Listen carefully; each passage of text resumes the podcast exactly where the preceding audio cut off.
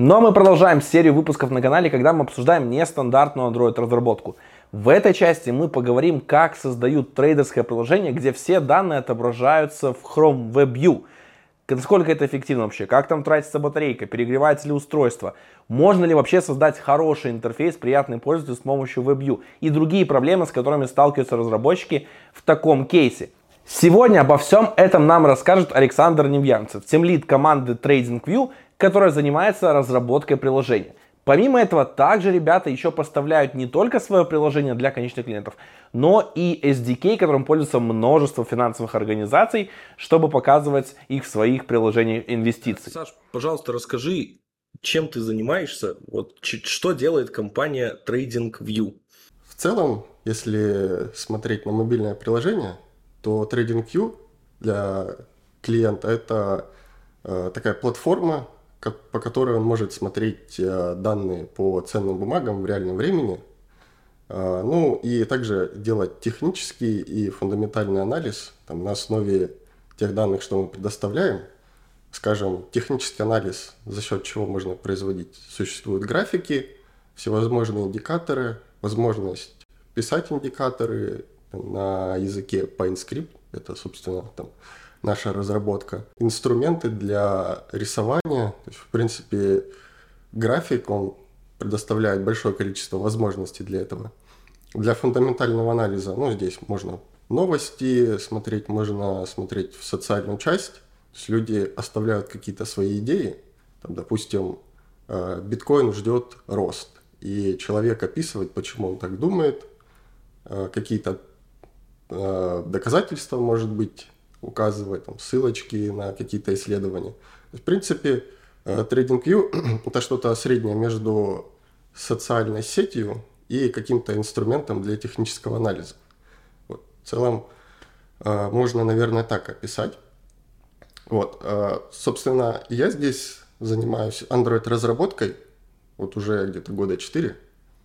Я сейчас конкретно занимаюсь темлидством. Ну, код у меня – пишется, но уже в таком в маленьком количестве.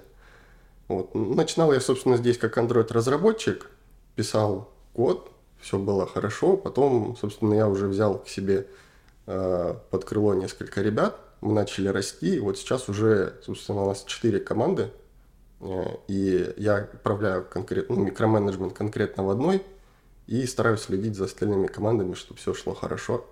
Вот примерно выглядит это таким образом. Вот. Ну, плюс дополнительно еще какие-то вещи по инфраструктуре, то есть там CI-CD, э, какие-то вещи по нетворкингу, э, и у нас еще есть open source проекты.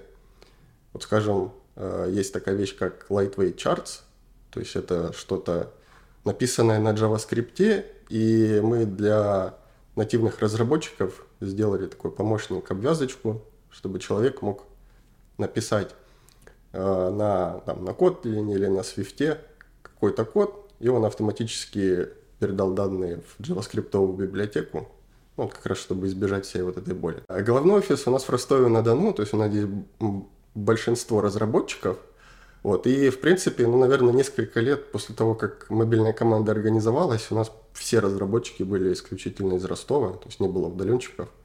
Это вот сейчас уже в современных реалиях, когда люди там, разъезжаются по городам, по странам, мы уже делаем более-менее распределенную команду, но по-прежнему больше половины разработчиков у нас базируются в Ростове. Что фактически основной продукт есть вот в Android разработке, что у вас э, вы, вы создаете? У нас есть два направления. Первое направление это, собственно, наш продукт. Э, то, есть то что вы заходите там tradingview.com или заходите в Google Play, когда вводите TradingView, вы в первую очередь увидите приложение для клиентов, то есть такое B2C. Это, наверное, занимает у нас большее количество времени – но, конечно же, у нас еще есть продукты такие B2B. Э, ну, собственно, вот чартовые решения – это то, э, что у нас является таким очень э, важным вектором развития. Ну, что у нас вообще, в принципе, есть? То есть есть два основных продукта. Это, как я говорил уже, Lightweight Charts, то, что у нас в мобилке активно продвигается. Такие легковесные графики, которые можно подключить довольно быстро, но они не имеют э, супер навороченного функционала. То есть, если вам нужно отобразить только данные и какие-то базовые индикаторы, то Lightweight Charts вам прекрасно подойдет и там большинство задач закроет. Но если задачи покрупнее, скажем, нужно иметь какой-нибудь торговый терминал, плюс дополнительный технический анализ, какие-то, ну, там, скажем, те же инструменты рисования, то для этого есть более большая библиотека, которая, ну, то, что вы видите, допустим, на сайте на нашем, это вот то, что мы предлагаем нашим клиентам интегрировать себе на сайт или в приложение. А, люди, которые э, интегрируют у себя в мобилке, такие существуют. То есть они берут JavaScript приложение, наше, ну приложение, а нашу библиотеку, а, и пытаются интегрировать в мобилку. Ну, там, то есть это что будет? Это будет WebView, которое вы вставите Э, JavaScript библиотеку, вам нужно будет каким-то образом настроить обмен данных между нативом и JS. То есть это, в принципе, сложная работа, то, что мы вот в Lightweight и постарались решить. А, ну, по э, количеству решений, которые есть э, с нашими библиотеками, они, наверное, преобладают больше для веб-сайтов, потому что все-таки трейдинг это такая достаточно инерционная машина, например, еще там лет 10 назад, э, TradingView он там только, только организовывался, и трейдеры, они до сих пор торговали в таких, э, в терминалах на компьютерах. Вот это было еще даже популярно. Вот, ну, то есть десктопное приложение, ну, сейчас, наверное, это сложно себе представить. Вот. Но Смотри, если мы говорим про трейдинг, то тут невероятно важно вообще, чтобы у тебя информация была, то есть без задержек. Там даже промедления могут быть критичны. Есть даже прекрасная экранизация, как, а, как прокладывали кабель, э, чтобы ускорить получение информации там на секунды.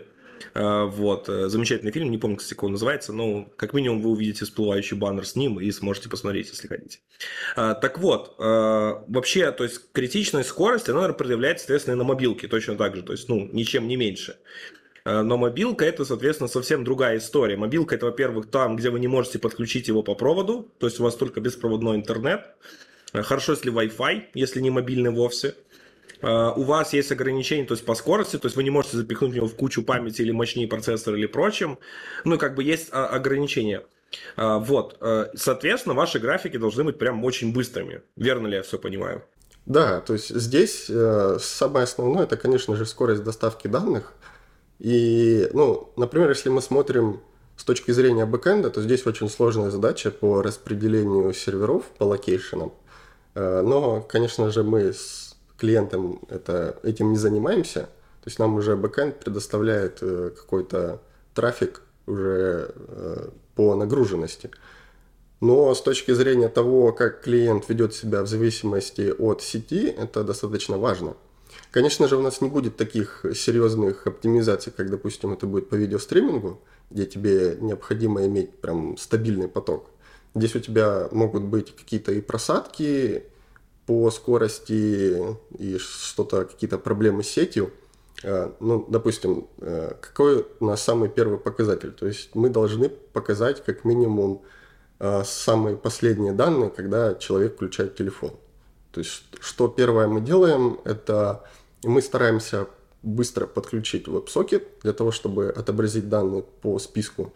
То есть люди не только смотрят на графики, они еще смотрят какой-то э, overview, то есть есть так называемый watchlist, в котором есть список э, активов человека, и он наблюдает за ними, э, в каком они сейчас состоянии. То есть самое главное, когда человек запускает, показать ему этот экран, показать ему данные по нему. Вот. И при запуске мы стараемся запустить WebSocket – и загрузить данные как можно быстрее, и потом уже заниматься всеми остальными экранами. В случае с графиком здесь ситуация такая, что э, очень много информации, и понятно, что мы при запуске не сможем очень быстро загрузить.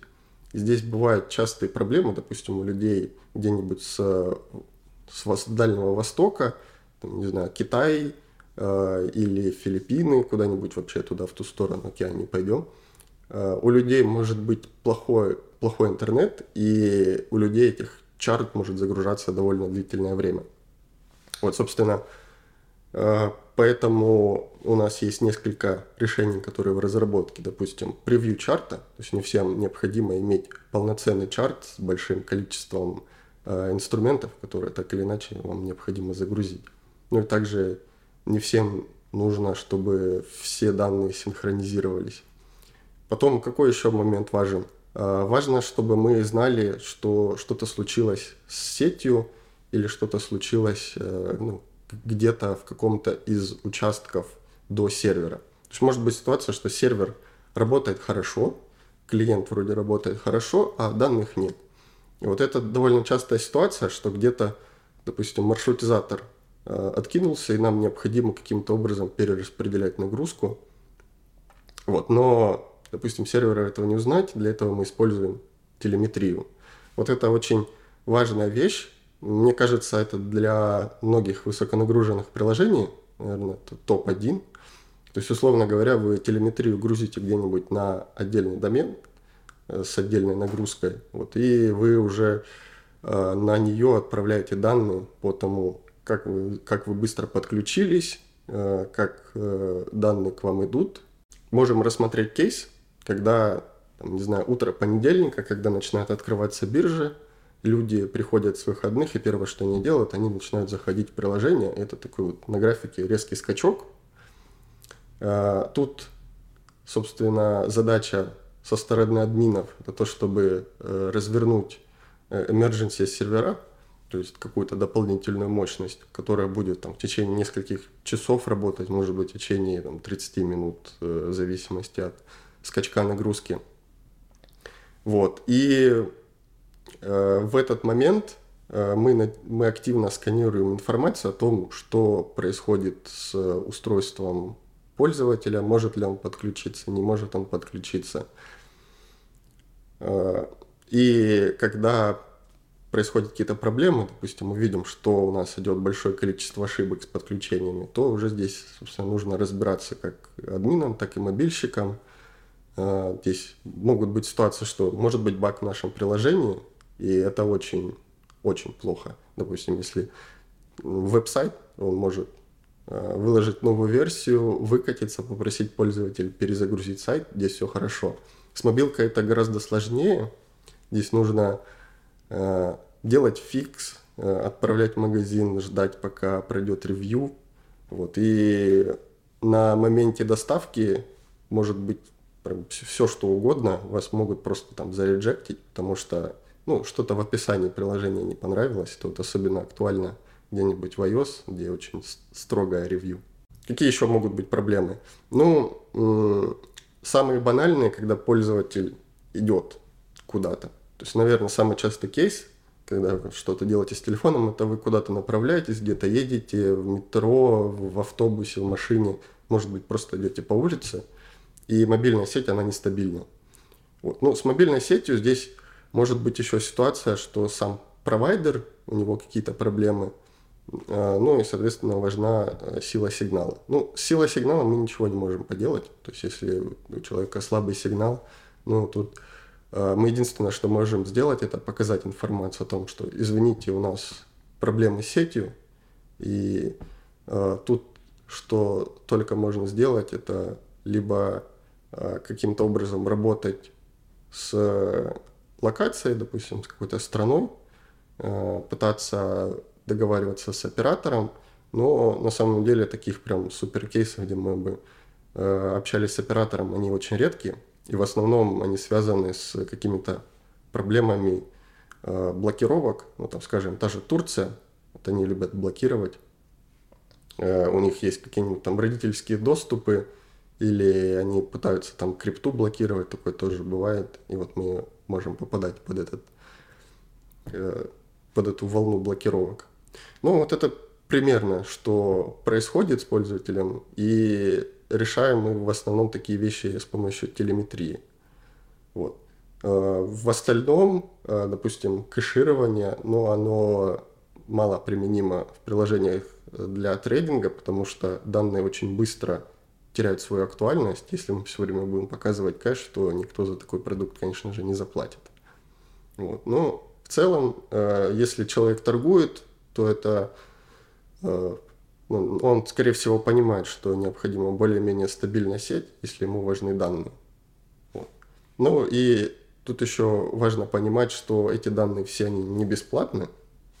Допустим, есть какая-то пачка данных, которые мы можем предоставить пользователям бесплатно. А, часть из них может быть с задержкой, часть из них может быть в реал-тайме.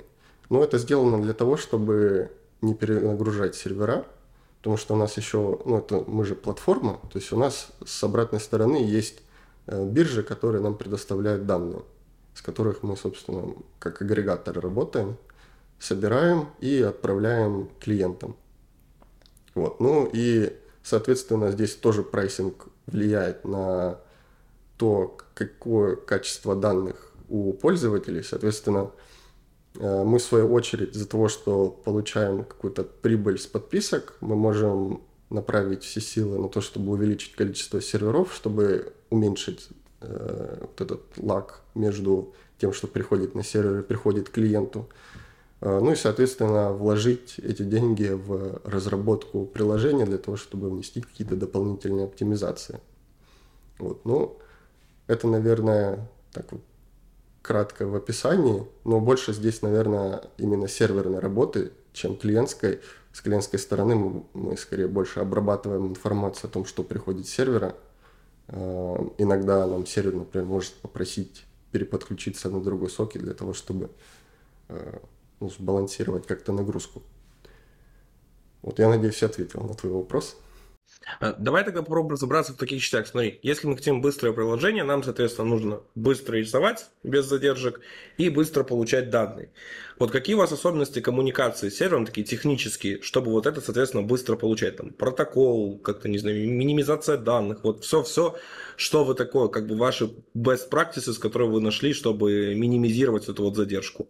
А, прежде всего, если вы хотите передавать данные с клиента на сервер и с сервера на клиент максимально быстро, то, соответственно, а, никаких э, апдейтов через HTTP ну, речи не идет.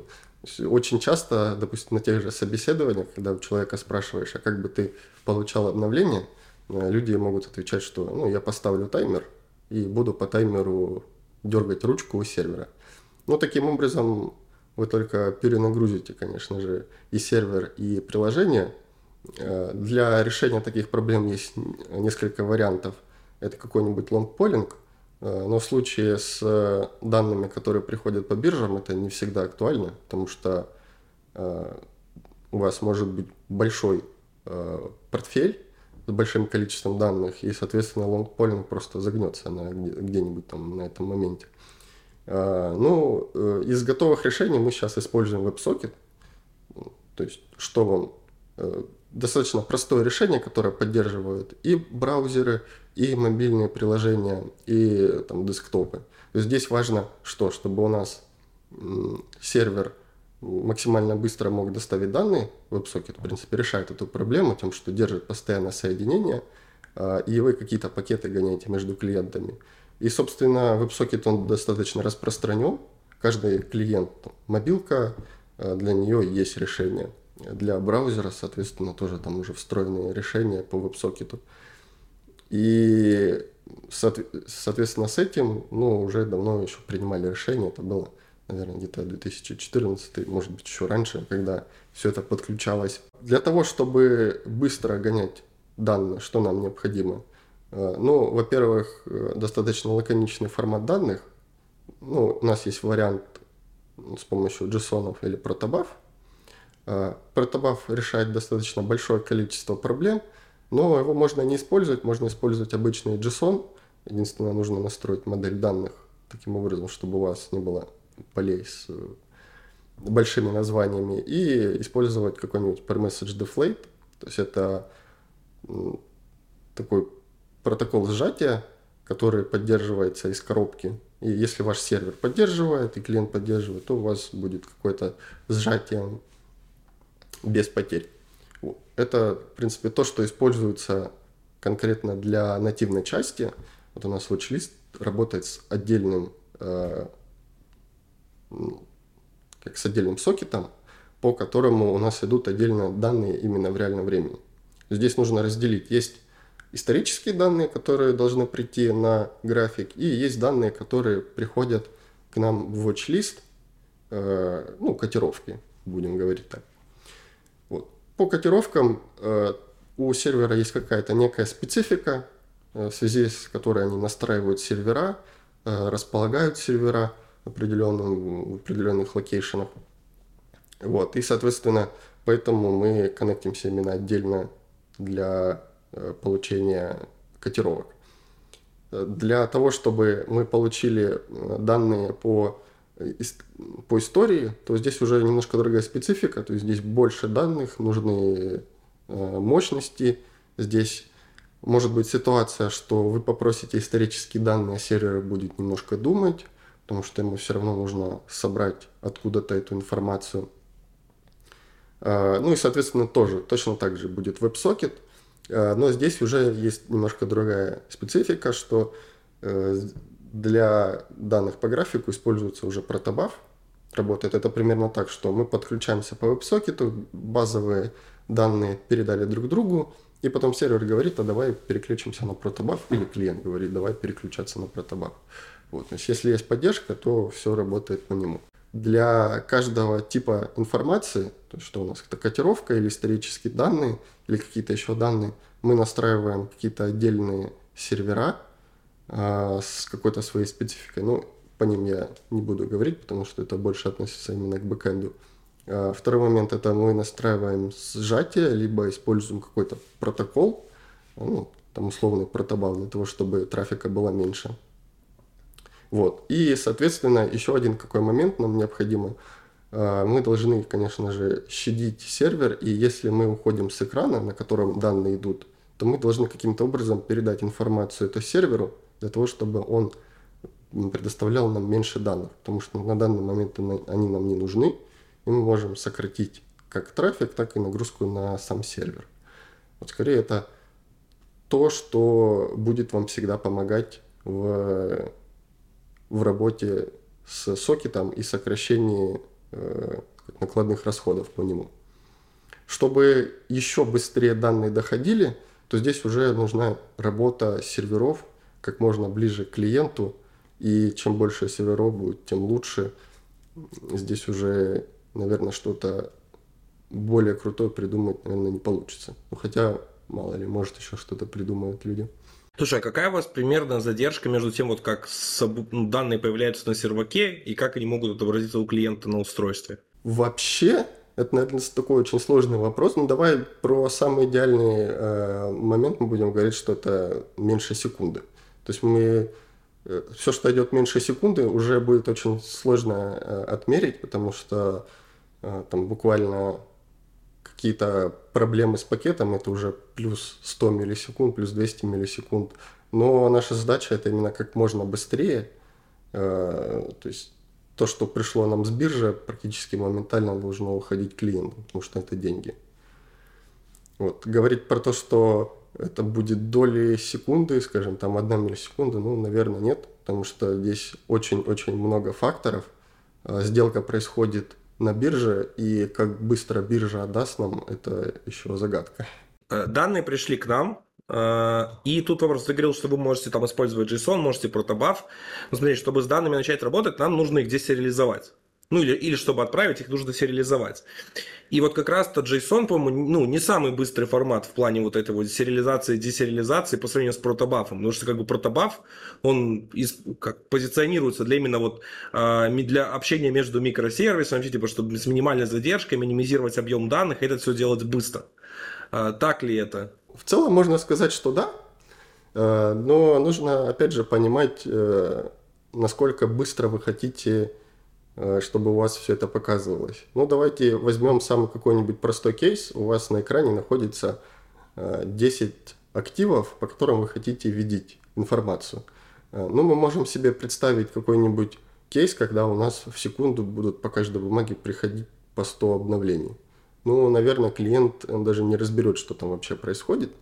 Поэтому э, здесь, несмотря на то, что мы как можно быстрее хотим доставить данные, все равно есть э, некий лак между тем, что мы показали данные, что человек эти данные воспринял. Поэтому, наверное, нет смысла углубляться настолько сильно в отображение, скажем, разница между тем, что пользователь, пользователю придет JSON и какой-нибудь JSON его распарсит, и придет э, протобаф, и у нас будет десериализатор работать. И там разница будет, ну, в лучшем случае, один кадр. Вот. Потому что данных все равно будет немного.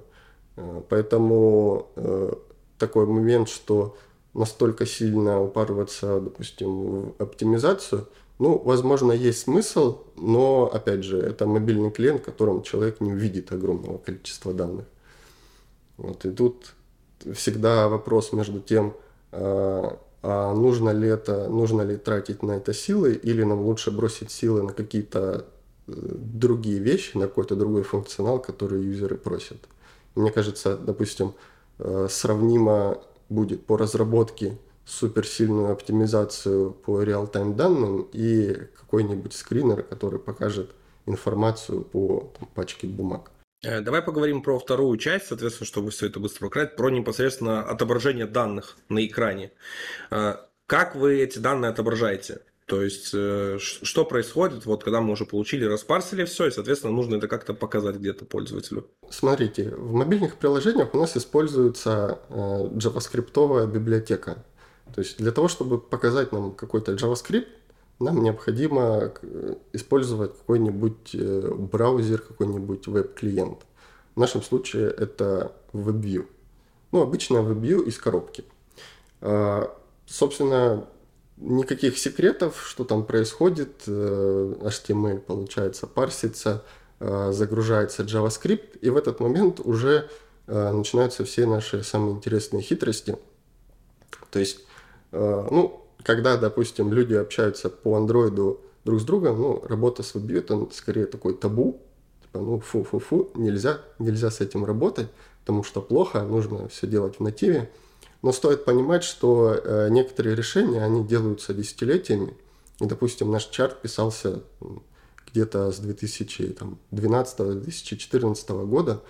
И это огромное количество работы, огромное количество человека часов – переносить это в натив ну, вообще не имеет никакого смысла. А, плюс сложная поддержка.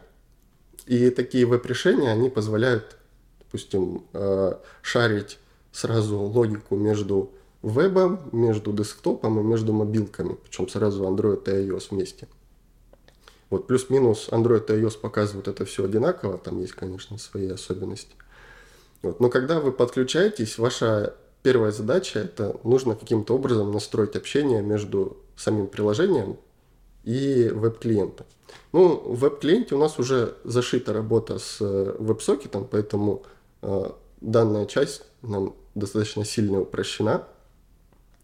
Э, но в остальном, что у нас есть? У нас есть канвас, на котором отрисовываются данные. Э, то есть э, JavaScript все это рисует, и, соответственно, уже зависит от того, насколько хорош движок, э, это все будет по-разному работать.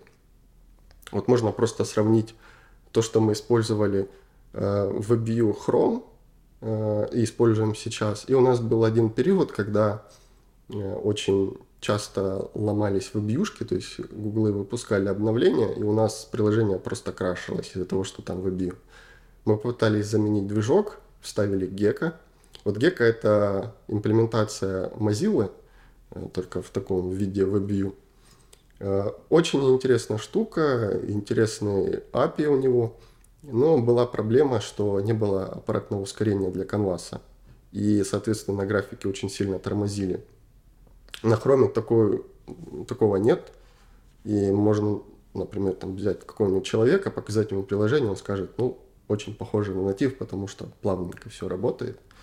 А, ну, и мощности телефона позволяют, и, в принципе, развитие движка Chromium такое достаточно крутое. Собственно, у WebKit похожая ситуация.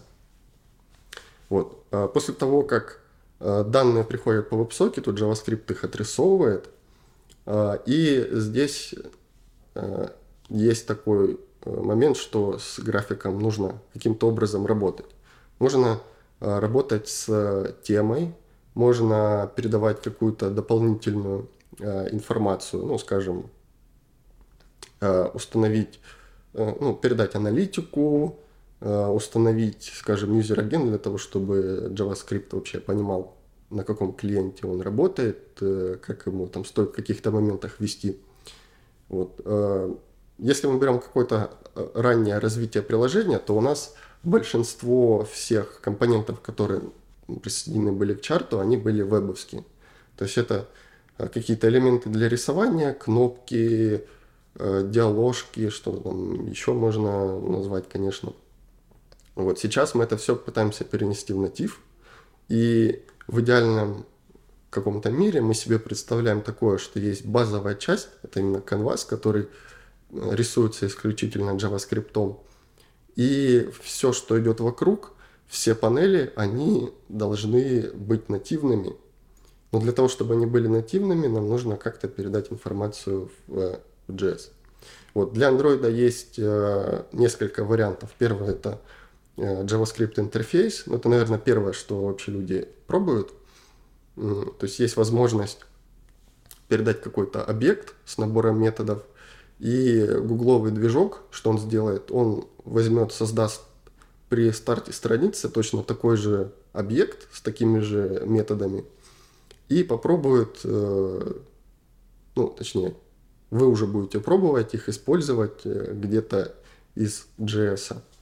Ну, какой-нибудь, давайте простой кейс разберем.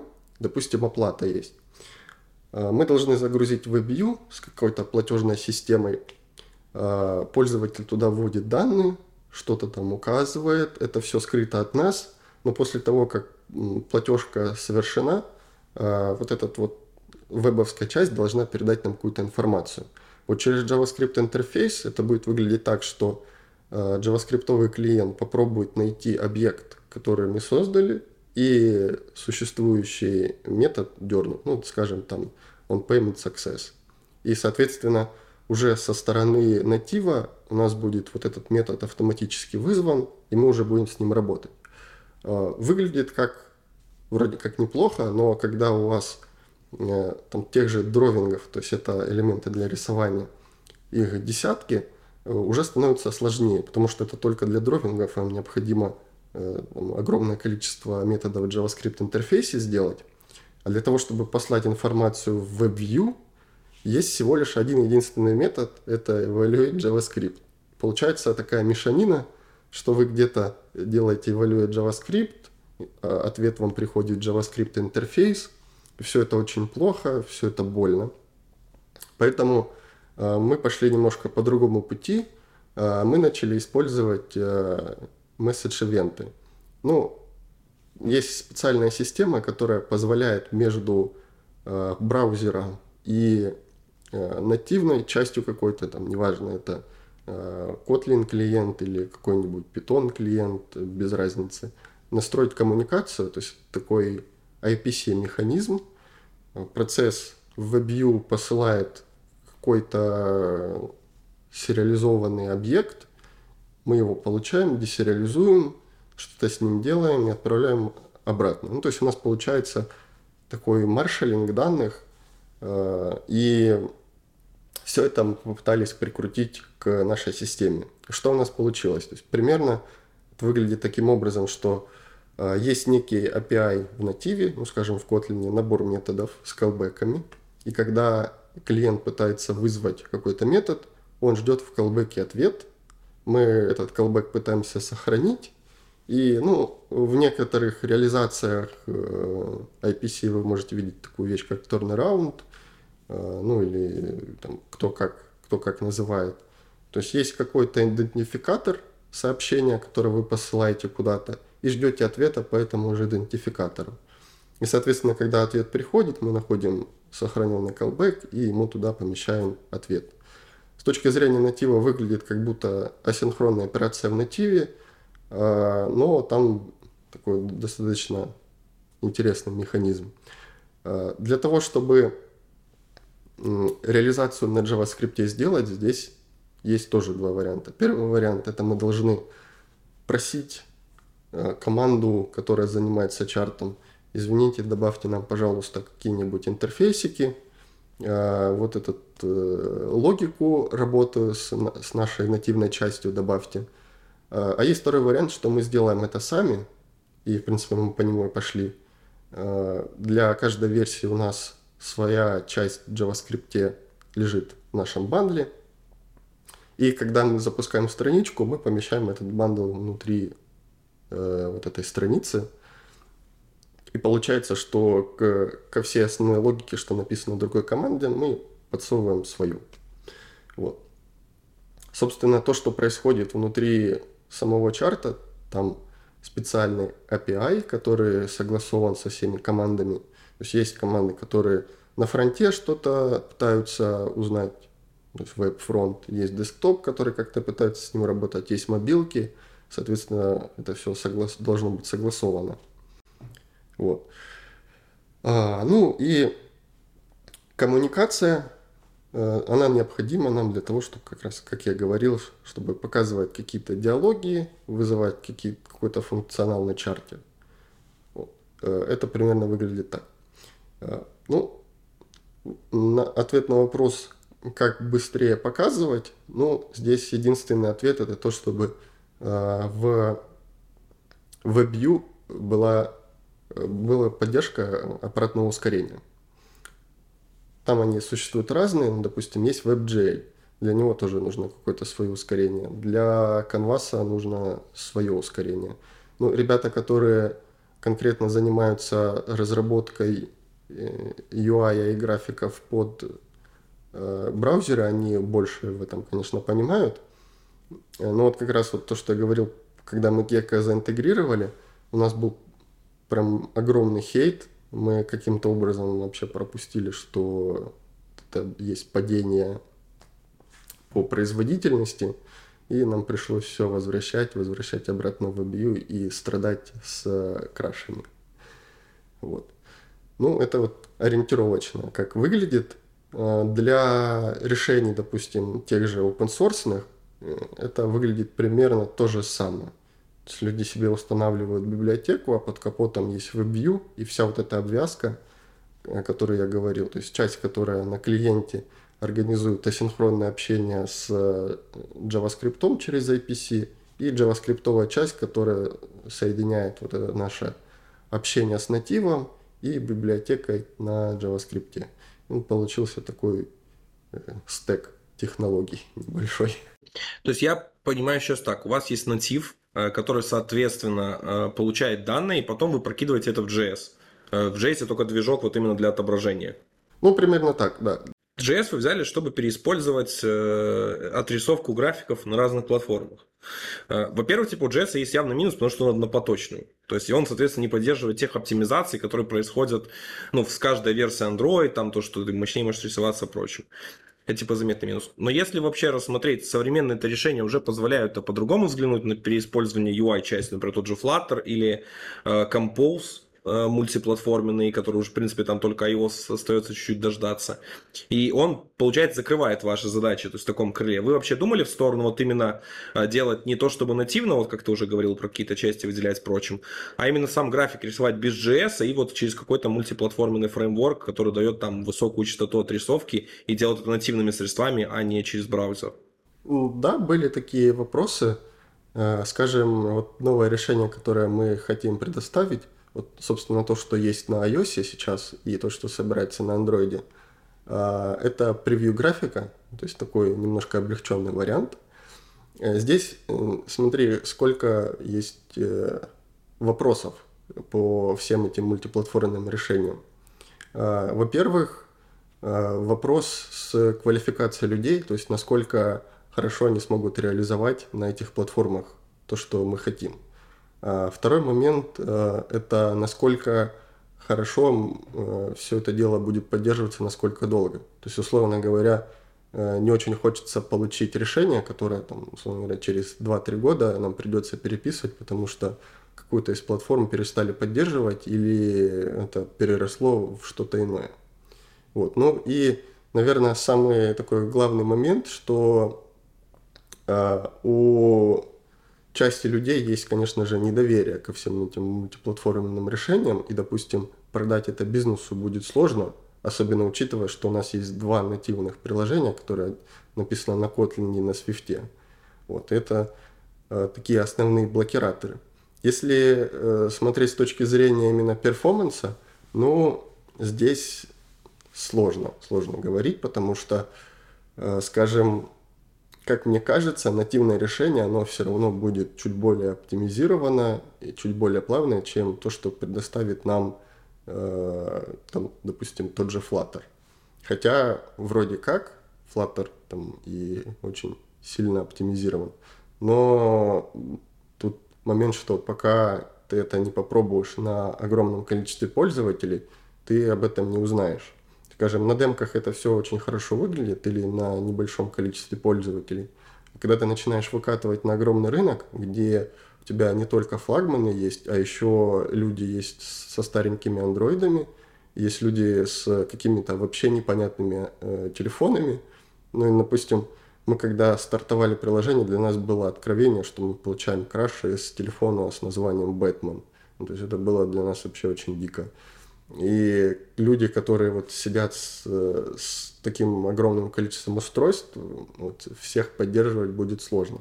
Ну, любое решение должно соответствовать задаче. У вас же какие-то есть э, метрики, грубо говоря, там, что какие-то требования, что там ивент должен отображаться не меньше там за какую-то секунду, мы там должны успевать показывать это вот это. То есть какие-то требования предъявляете к тому, как э, должен, должны показываться данные для пользователя? Да, э, здесь э, такой очень интересный момент – Э, допустим, если мы берем данные по сети, то э, метрики они немножко плавают, потому что в зависимости от нагрузки, в зависимости от сети, эти параметры они как бы плавают. И э, есть специальный отдел, который, собственно, занимается тем, что смотрит, насколько э, быстро выходят данные, насколько быстро по метрикам э, у нас отклик идет. Э, и если мы говорим именно про сам код приложения, то здесь тоже, соответственно, обязательно должны быть какие-то хотя бы примерные метрики. Ну, э, главный, наверное, момент это то, что ваше приложение должно очень быстро запускаться. И для трейдинга это, э, ну, прям must have, потому что э, человек, он не сидит по часу в этом приложении, то есть обычно выглядит так, что пользователь, он заходит в наше приложение, спустя там, минуту он его уже закрывает. Ему важно за эту минуту просмотреть все данные, которые у него есть. Вот. Поэтому обязательно, конечно же, надо замерять именно стартап приложения и смотреть по загрузке экранов. Вот как я говорил, что у нас э, в WebView запускается чарт, отсюда есть некая проблема, то что с ну, с бэкэнда эти данные могут долго приходить, потому что JavaScript и HTML у нас не бандлится, мы каждый раз его загружаем. Но, соответственно, э, есть свои решения в HTTP, это кэширование. Часть данных будут кэшироваться, это каким-то образом все равно улучшает ситуацию. Но по-прежнему, что иногда люди могут видеть довольно долгую загрузку чарта. Вот. Конечно же, натив это бы, этот вопрос бы решил, но здесь, как всегда, стоит вопрос между э, тем, сколько мы это все будем э, разрабатывать и какой-то выхлоп нам даст. Давай поговорим немножко производительно. Смотри, получается, у нас есть приложение, которое, в котором постоянно работает сокет, по нему бегают данные в обе стороны. Э, у нас есть JS-движок, э, в котором нужно эти данные прокидывать в сам JS, как бы скажем, не самая быстрая штука. И вот тут стоит вопрос, а насколько сильно тратится вообще батарейка или там нагрев устройства происходит, когда э, есть хорошие условия, активно бегает трафик, по всему этому идет постоянно отрисовка чего-то нового? А, да, батарейка, кстати, вылетает моментально, если у вас очень-очень много данных – допустим, какой-нибудь самый обычный кейс, пользователь запускает приложение, у него есть там, порядка 20 активов, за которыми он следит, и он переключает на чарт, и на чарте смотрит только один график. Но у нас же есть возможности, чтобы увидеть больше, э, допустим, там 6 графиков одновременно, 8 графиков одновременно. И это логично для больших экранов. Но, как выяснилось, люди используют это еще и для телефонов. Я, конечно, пытался посмотреть, но у меня Я не знаю, конечно, как это вообще люди делают, но, вот, допустим, там же те же 6 графиков на мобильном телефоне, они как-то просматривают одновременно. Вот. И когда такое большое количество отрисовок, большое количество данных, то, конечно же, тут э, батарейка будет садиться прям очень-очень быстро э, и очень сильно нагреваться телефон. Ну, конечно, это не так, как будет, допустим, с той же игрой, потому что это все равно далеко не те нагрузки, что происходят с играми, но тем не менее. Вот, э, по батарейке несколько жалоб у нас, конечно же, было, э, но как-то супер сильно ограничивать у нас сейчас нет желания, потому что э, кейсы у юзеров совершенно разные, и при стандартном кейсе, ну, ну, как обычное приложение, ничего сверхъестественного. Но если много индикаторов, много информации на графиков, Э, много данных пользователь хочет получить, то, соответственно, он и будет себе сильно разряжать батарейку. Вот. Э, и, конечно же, WebView здесь очень много дает э, своего. Из-за WebView там и памяти много съедается оперативно, ну, соответственно, от этого и батарейка тоже будет быстрее садиться. Но переписывать на натив, мне кажется, это будет гораздо дороже, чем то, что мы попробуем оптимизировать с веба э, работу с батарейкой. Ну и, собственно, у нас последние несколько лет э, основной упор для графиков был это, это именно оптимизация под мобилки. То есть не только UI, но еще и отклик и работа вообще в целом. То есть у нас сейчас по метрикам и по памяти стало чуть лучше, и по загруженности батарейки стало чуть лучше. А какой вообще минимальный девайс рекомендуемый вы вот, говорите пользователям, чтобы нормально работать с данными? Нужно там, не знаю, оперативная память, процессор, какие там еще характеристики? Ну, мы жестко не ограничиваем, у нас есть только ограничения по Android. То есть это минимально шестой Android, и от которого вот мы совсем недавно начали отказываться. То есть у нас минимальный седьмой Android. Но по большей части это связано не столько с тем, что вот мы хотим ограничить, а именно с целевой аудиторией. Мы смотрим по топовым девайсам, которые люди используют. И, допустим, несколько лет назад самый популярный девайс был это Samsung Galaxy S8, вот, потом там S9 и S10, а сейчас э, Redmi, ну, последние Redmi очень, очень популярны. Ну и Samsung тоже. Вот, поэтому там какой-то небольшой процент, который использует прям совсем-совсем старые девайсы, ну, под них оптимизировать, наверное, не очень хочется. Вот. И в целом э, мы смотрим не только по тому, какие девайсы есть, а по тому, какие девайсы платят. Поэтому как бы э, мы не хотели сделать хорошо для всех, все равно всегда опирается в то, что какие есть ресурсы у компании, вот, и мы как бы на это и ориентируемся. Поэтому в основном это флагманы и какие-то топовые девайсы от Xiaomi. Слушай, а смогу ли я комфортно работать на каком-нибудь среднебюджетном устройстве, которым там, ну не знаю, сейчас среднебюджетное устройство это 3-4 э, гигабайта памяти, наверное, э, процессор среднего уровня, там не на, не на самой современной архитектуре, там может 4, 4 э, ядра, там может 6, там 2 высокопроизводительных, обычно энергоэффективные. Вообще, насколько это работоспособная схема для вот такого тяжелого стека? Прекрасно будет работать. То есть, если мы говорим именно по Э, самому низкому уровню, по которому будет работать, ну, наверное, это девайс э, какого-нибудь 2014 э, года, ну, то есть совсем-совсем старый, или там 2015 года, он вполне сможет запустить и потащить. Здесь каких-то супер больших ограничений не будет.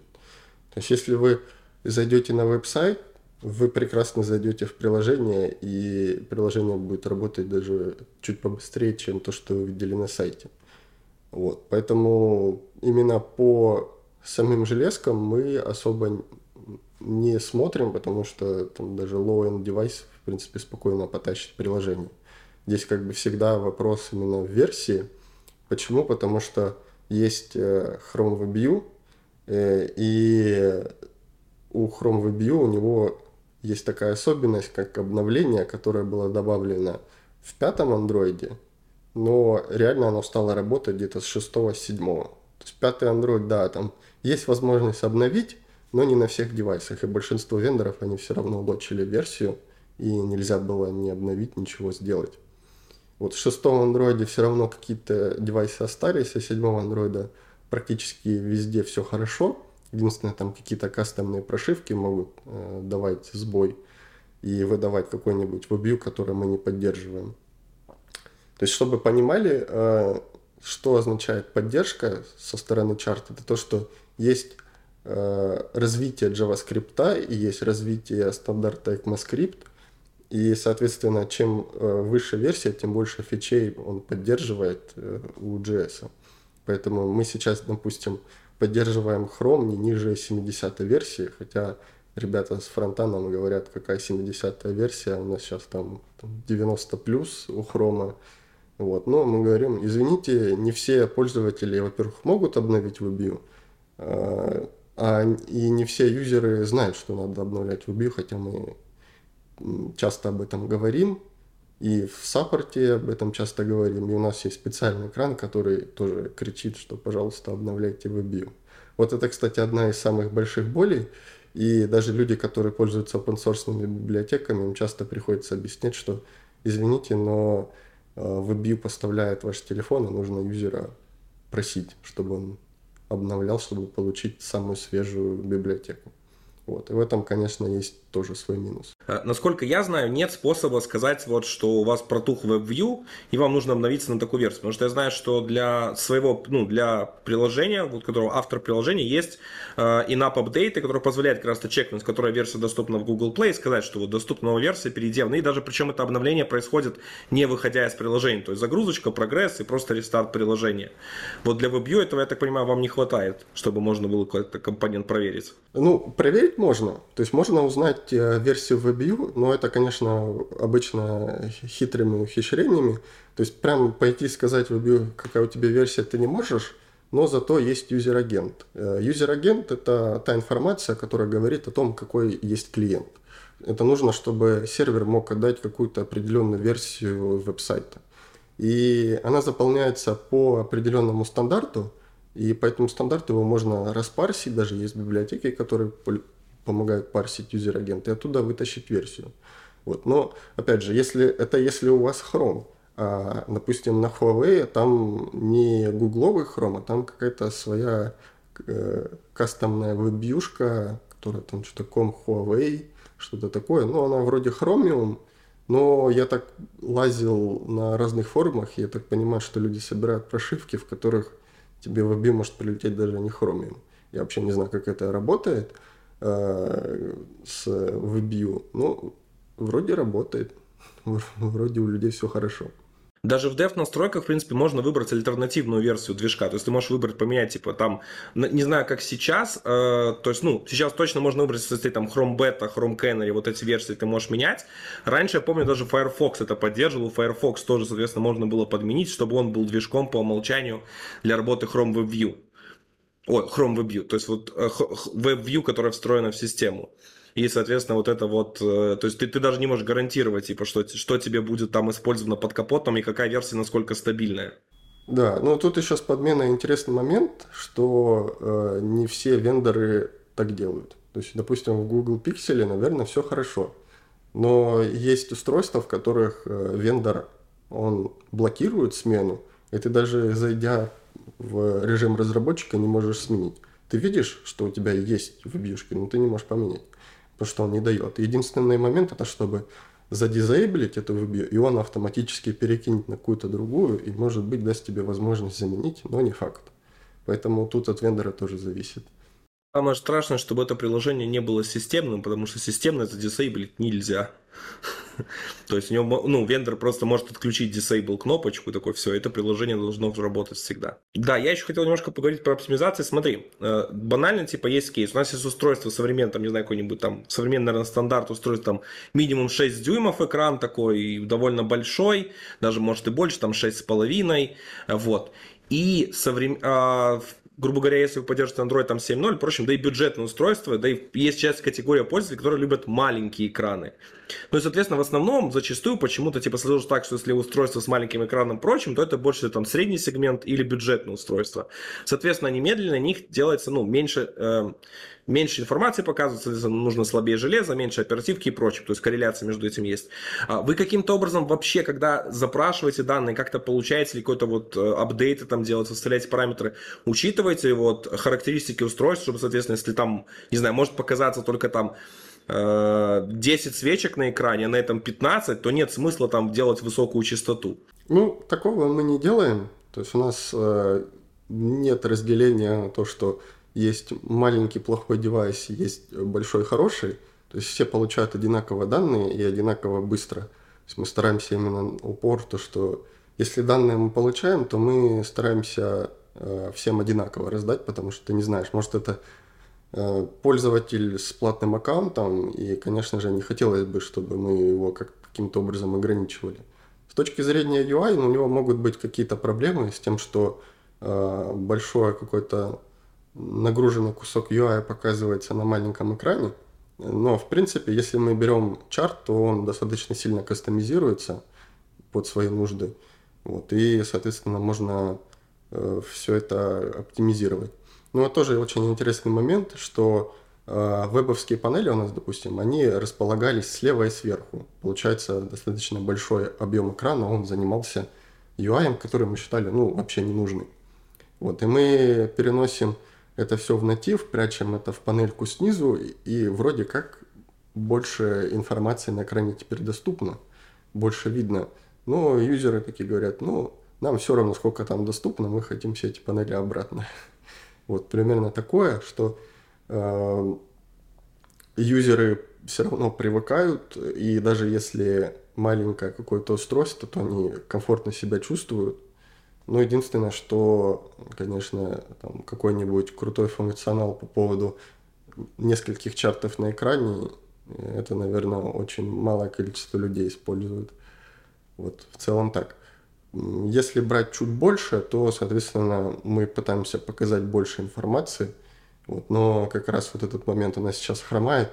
Условно говоря, если взять планшет, то не намного больше информации вы на нем увидите. Вот это как раз один из векторов развития, который мы э, хотим фокус сделать. Вот в том числе и хромбуки с мышками. Там совсем маленький процент, но это очень интересная группа пользователей – которая даже периодически пытается общаться с нами в саппорте. Слушай, вот Chromebook, ты сделал интересный кейс. В Chromebook же есть типа особенность. То, что ты там можешь запускать веб полноценно, ну, как в Chrome браузере.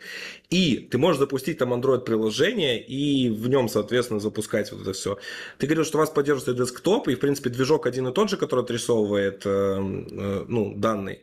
И вот мне интересно стало, вы не тестили, типа, тест вот именно сделать приложение андроидовское, запустить на хромбуке и запустить сайт, и посмотреть вот как это все перформит по-разному, то есть даже сравнить. Сайт, скорее всего, будет чуть лучше, потому что хромовское WebView, оно урезано, и, видимо, может, часть оптимизации там каких-то нет, но некоторые моменты, они все равно там достаточно медленно отрабатывают, конечно, у нас сейчас есть работа над этим.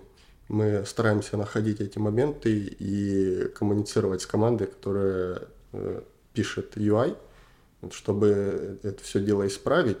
Но все равно, все равно WebView очень сильно обрезано, и местами нет возможности как-то поднастроить, э, поэтому тут тоже есть свои ограничения. Но в каком-то стандартном кейсе, где пользователь заходит и что-то делает, ну, разницы, наверное, не будет.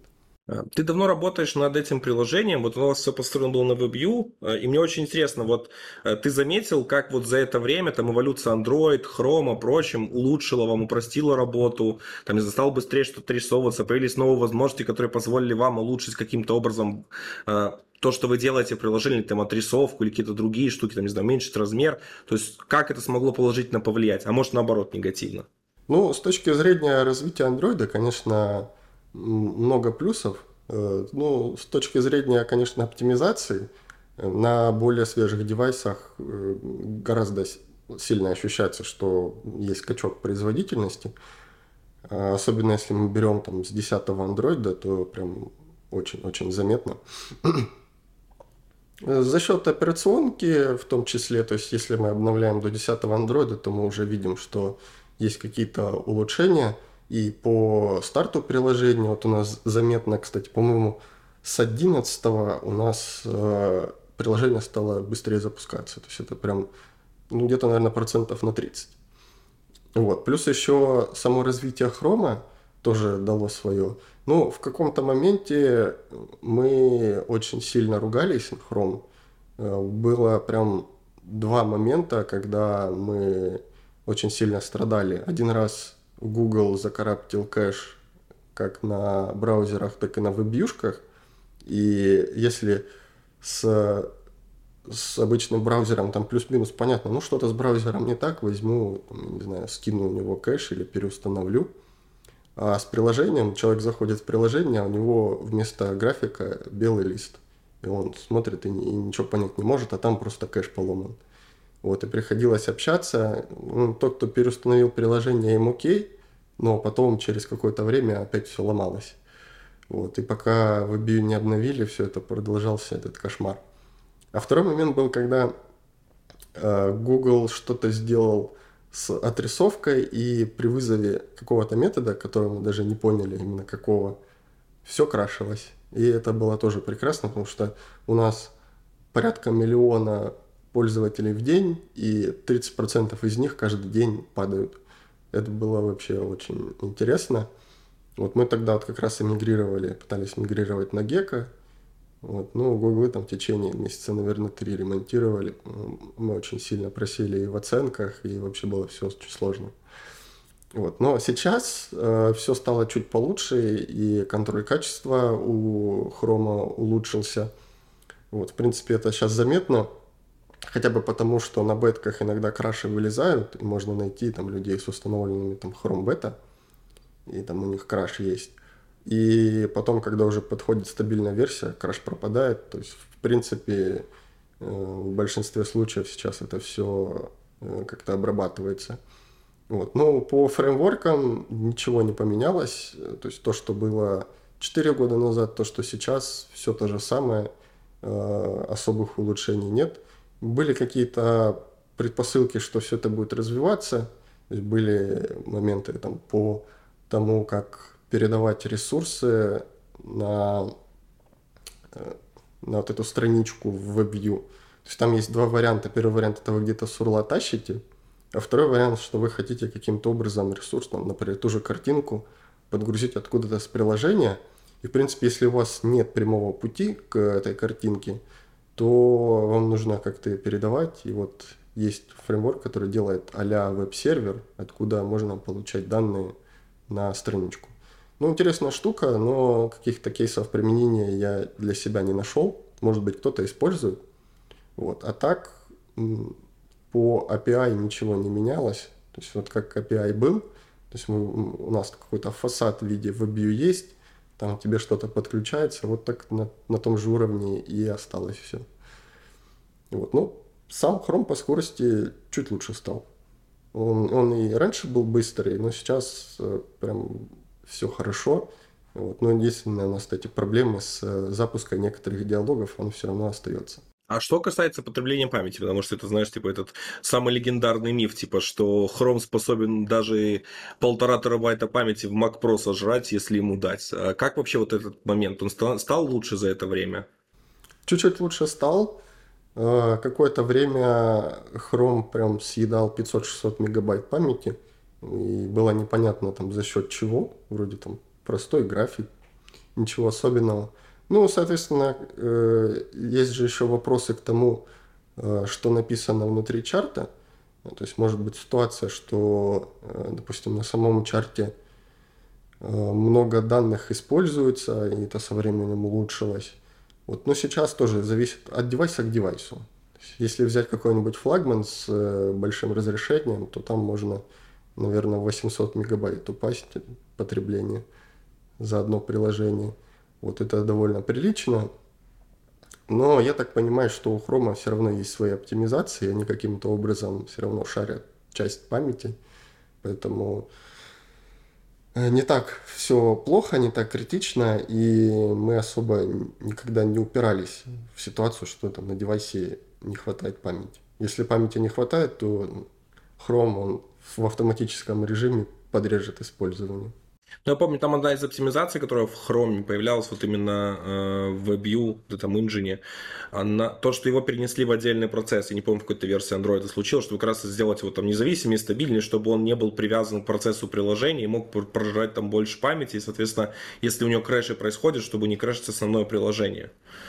Это, это правда или все равно, если Chrome падает, э, у вас падает и приложение? Ну, если Chrome падает, все, приложение тоже отлетит. Ну, может быть, есть какие-то ситуации, когда Chrome крэшнется, и он сам сможет захендлить и перезапуститься, э, но мы этого, наверное, не видим. Ну, мы видим какие-то крэши внутри э, WebView, э, но там не совсем понятно, там плохо это или хорошо, какой-то крэш есть. Chrome дальше работает. Но все равно есть э, моменты, когда Chrome закрэшнется и, и все упадет. Вот. Плюс были еще, кстати, проблемы, когда приложение перезапускалось, и Chrome говорил, что, извините, вы не в мультипроцессном моде, то есть в мультипроцессном моде может быть сразу несколько инстансов Chrome работать. Э, у нас он отключен, то есть только один инстанс Chrome может запускаться для приложения – но все равно перезапускается приложение и крашится, потому что он считает, что где-то есть второй процесс. Вот у нас ребята активно общались с поддержкой. Вроде там нашли какой-то, ну, может быть, баг, может быть, не баг, но непонятно на какой стороне. То ли это на стороне андроида, то ли это на стороне хрома, но э, все равно это периодически может возникать. Вот эта беда с, с коллизиями процессов. В общем, сейчас мы практически не ловим их, но вот раньше это было довольно часто. Что бы ты хотел, не знаю, чтобы стало лучше в андроиде, появилось или в хроме, вот чтобы вам стала жизнь проще? Ну, в первую очередь, конечно, хотелось э, для хрома более лаконичный API. В том, варианте, в том варианте, что сейчас, это не очень удобная вещь в плане того, что э, часть настроек э, либо нет, либо там просто какие-то фичи отключены. Вот, кстати, мы недавно уперлись в один очень интересный момент, что э, у нас, допустим, веб-сайт хочет считать э, clipboard. А для того, чтобы считать clipboard, нужно выдать разрешение. И разрешение, оно там ну, запрашивается, у пользователя появляется pop-up. Если юзер нажимает «да», ну все, можем читать clipboard. Вот. Но в WebView это просто permission тупо вырезан. Вот. И вот такие вот моменты, чтобы можно было каким-то образом кастомизировать, либо э, простой вариант сборки хромиума, потому что я пытался, допустим, собрать хромиум сам для того, чтобы зашить приложение. После того, как я собирал его всю ночь, и на утро у меня была ошибка, я, я просто забил и решил, что дольше собирать буду, чем что-то там разрабатывать. Вот, это вот для хрома, наверное, такие два основных момента. Больше настроек и возможность сборки э, хорошей. Вот. С точки зрения андроида, ну, в принципе, вектор развития меня устраивает. Э, и тут, наверное, Kotlin очень хорошо помогает в плане э, самого API котлиновского, возможность Kotlin скрипты в Gradle использовать. То есть есть коробки, плюс-минус все устраивает. Может быть, какие-то варианты для CI-CD можно было бы из коробки предоставить. Э, больше возможностей для конфигурации, интеграция там, с GitLab, Circle CI, там, с GitHub, чтобы это все шло из коробки, было бы вообще супер. Мне кажется, вектор довольно правильный, и Compose, и Jetpack развивается неплохо. То есть закрывает практически все кейсы, вот, так чтобы какой-то кейс, который у нас не закрыт был, наверное, такого нет. Важный вопрос, который актуален в текущих реалиях, это а, вас каким-то образом задели ограничения, которые вводятся, или там, не знаю, какие-то поставщики отказались предоставлять данные, либо какие-то там э, технологии вам, соответственно, там, не знаю, там каким-то трекерам аналитики запретили доступ или прочим. Как-то сейчас на вас сказались? Ну, на нас это вообще никак не сказывается, потому что компания зарегистрирована не в России, по-моему, это регистрация в Великобритании идет. Вот, но поэтому на нас это, допустим, никак не распространяется, но все равно это, конечно же, нас задело, потому что у нас достаточно большое количество пользователей из России, э, и когда мы там смотрим, что люди не могут оплатить, это, соответственно, для нас дополнительные факторы ограничивающие.